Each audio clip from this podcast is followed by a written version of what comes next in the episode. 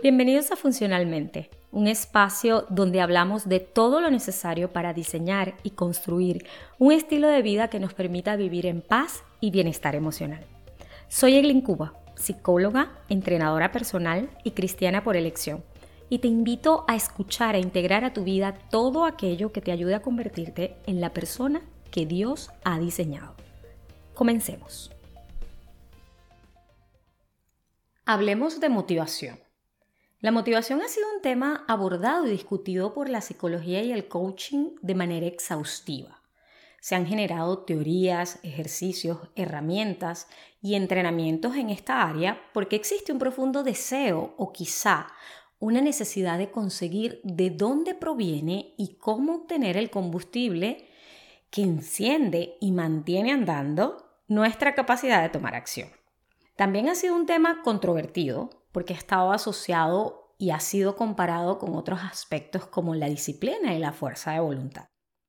La motivación es considerada por muchos como el ingrediente secreto del éxito o la consecución de metas y sueños, por lo que encontrar motivación o encontrarse motivado puede convertirse en muchos casos en un objetivo a alcanzar en sí mismo. Pero a ver, definamos qué es exactamente la motivación. Según la Real Academia Española, es un conjunto de factores internos o externos que determinan en parte las acciones de una persona. Y esta mera definición de diccionario nos dice muchas cosas acerca de este preciado ingrediente deseado por todos. Lo primero es que es un conjunto de factores, no es una sola cosa, son varias. ¿Cuáles son?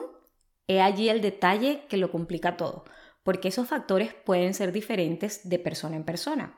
Determinar cuál es la combinación exacta de esos factores para cada persona es el desafío del tema. Volviendo al concepto, me gusta mucho que dice que determina en parte. Allí creo que se encuentra la clave de todo. Todo aquello que puede motivar solo es una parte de lo que puede llevarnos a tomar acción para movernos en la dirección deseada. Otra cosa que nos dice la definición es que los factores pueden ser externos o internos. Y en esto yo difiero, porque creo que la motivación es exclusivamente interna. Los estímulos pueden ser externos, pero el significado y la reacción ante estos se produce solo internamente.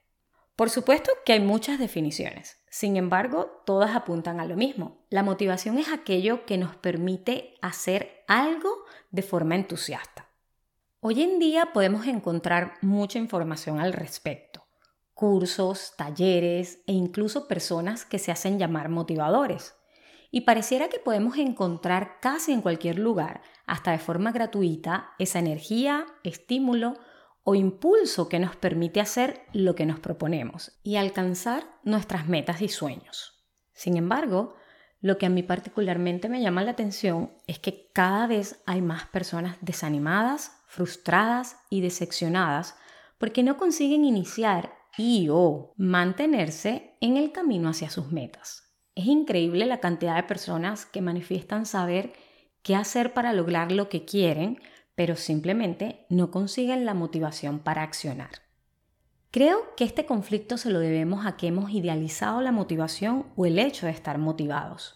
Hemos convertido a la motivación en nuestra meta, pasando por alto los motivos por los cuales queremos hacer lo que queremos hacer.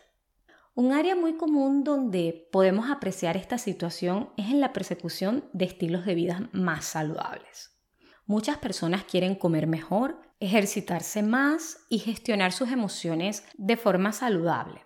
Entonces, pagan planes de asesoría y coaching o investigan en la web, se informan, asesoran y hasta se preparan con recursos para emprender el viaje hacia una vida saludable.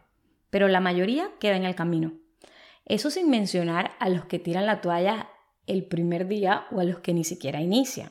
La verdad es que solo una pequeña parte la que avanza y aprende a mantenerse en el camino a su meta. Y la pregunta del millón es, ¿qué sucede? Si prácticamente todos podemos tener acceso a la misma información y a la misma preparación. Considero que la diferencia se debe a que las personas que logran sus sueños, más allá de sentirse motivadas y estar buscando estímulos que les generen energía o entusiasmo para tomar acción, estas personas tienen claros sus motivos. Tienen claro por qué y para qué hacen lo que hacen. De sus motivos sacan la energía y el compromiso para avanzar hacia su meta. Con esto dicho, no es difícil notar que hoy en día es mucho más retador encontrar motivación porque vivimos en una crisis de motivos personales. Hoy muchos persiguen las metas y los sueños colectivos. La influencia de las redes sociales nos animan a hacer lo que otros están haciendo, lo que todo el mundo está haciendo, que parece que está funcionando. Y pensamos que si a otros les hace felices y los satisface, a nosotros también. Y no, no necesariamente. La motivación, los motivos y el éxito solo cobran un valor funcional cuando están fundamentados en quienes realmente somos y no en lo que todo el mundo es. Me atrevo a decir que no alcanzamos lo que queremos más por un asunto de identidad personal que por conflicto encontrando motivación. No sabemos lo que realmente queremos y tendemos a creer lo que en otros se ve como positivo o satisfactorio el no saber cuáles son nuestros verdaderos motivos y tomar acción hacia una meta que no tiene un significado o un valor claro y personal, nos introduce en un círculo vicioso de dependencia a los estímulos que nos hacen sentir motivados y entusiastas acerca de esa meta. Aclaro que para nada estoy diciendo que la motivación no es buena, no existe o no es importante. Lo que estoy diciendo es que no es el eje fundamental para alcanzar el éxito.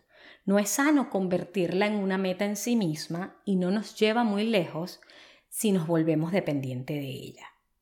El éxito y la satisfacción personal no se consiguen teniendo siempre el ánimo y la energía para tomar las acciones necesarias. El éxito y la satisfacción personal se consiguen al tomar las acciones necesarias aún en los momentos donde el ánimo y la energía brillan por su ausencia. Y esto se aplica para todos los aspectos de nuestra vida. Es la misma regla para el trabajo, la salud, la relación con Dios, los emprendimientos, los estudios y cualquier otra cosa que implique la voluntad de avanzar hacia una meta o hacia el mejoramiento. Te animo a mirar en perspectiva la motivación y a darle el adecuado lugar en tu vida. Y con esto paso a las tres claves de hoy. 1. Identifica las áreas en tu vida en las cuales has estado dependiendo de sentirte motivado para actuar. 2. Identifica y escribe los motivos, las razones personales e íntimas que tienes para hacer lo que quieres hacer, para llegar a donde quieres llegar. Y 3. Establece y escribe acciones concretas y realistas pasos cortos que puedas sostener aún en los momentos donde no tienes ánimo y energía de hacer lo que sabes que tienes que hacer. Así llegamos al final de este episodio. Muchísimas gracias por escucharme y recuerda compartir esta información con todas aquellas personas que creas le puede ser de beneficio. Muchísimas gracias. Nos vemos en el próximo episodio.